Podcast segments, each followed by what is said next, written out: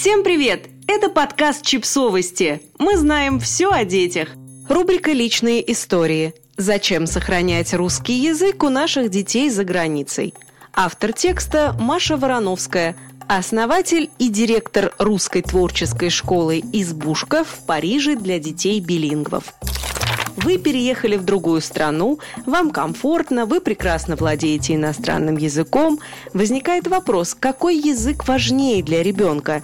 Ваш родной русский или язык страны для быстрой интеграции? И почему нужно обязательно выбирать? А нельзя развивать два языка одновременно, подарив ребенку возможность в совершенстве владеть как минимум двумя языками? Ведь все последние исследования показали, что билингвизм дает преимущество преимущество, улучшая способности детей к учебе.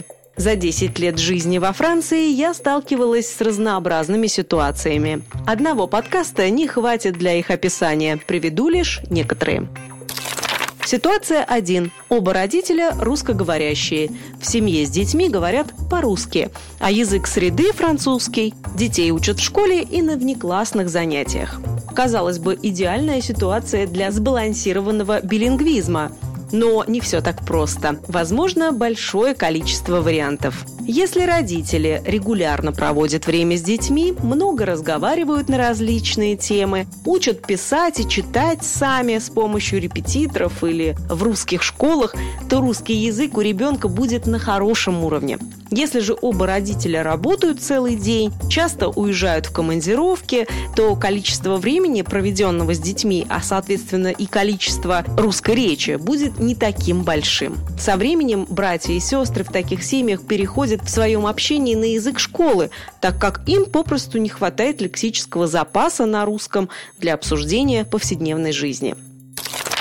Ситуация 2. Один родитель русскоговорящий, другой говорит на иностранном языке. При таком раскладе тоже возможно сохранение русского языка.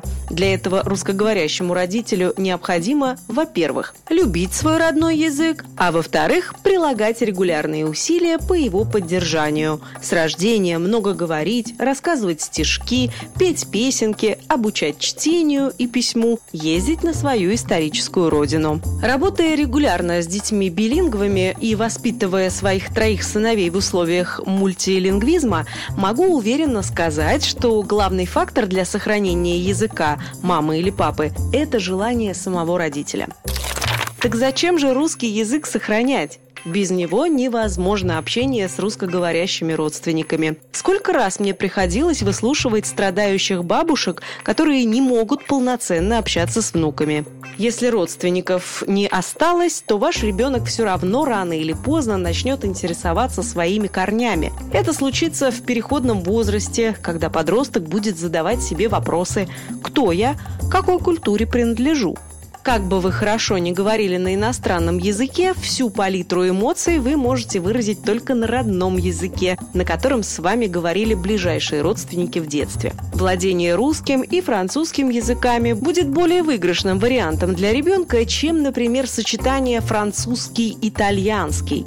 Первая комбинация языков является более сложной, разные алфавиты, сложные звуки и грамматика, а значит и нагрузка на мозг ребенка будет больше. Выучив два языка из разных групп, ребенок без труда освоит и английский, и итальянский, и испанский языки, так как доказано, что дети-билингвы учат иностранные языки гораздо легче, чем их сверстники, говорящие на одном языке.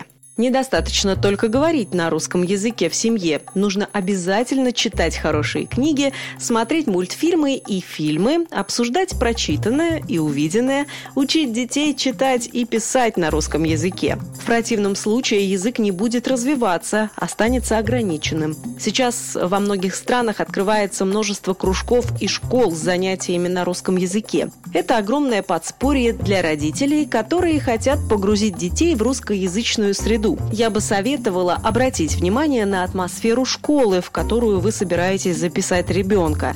Важно, чтобы в такой школе не только методично и увлекательно преподавали русский язык, но и уважительно относились к культуре страны проживания.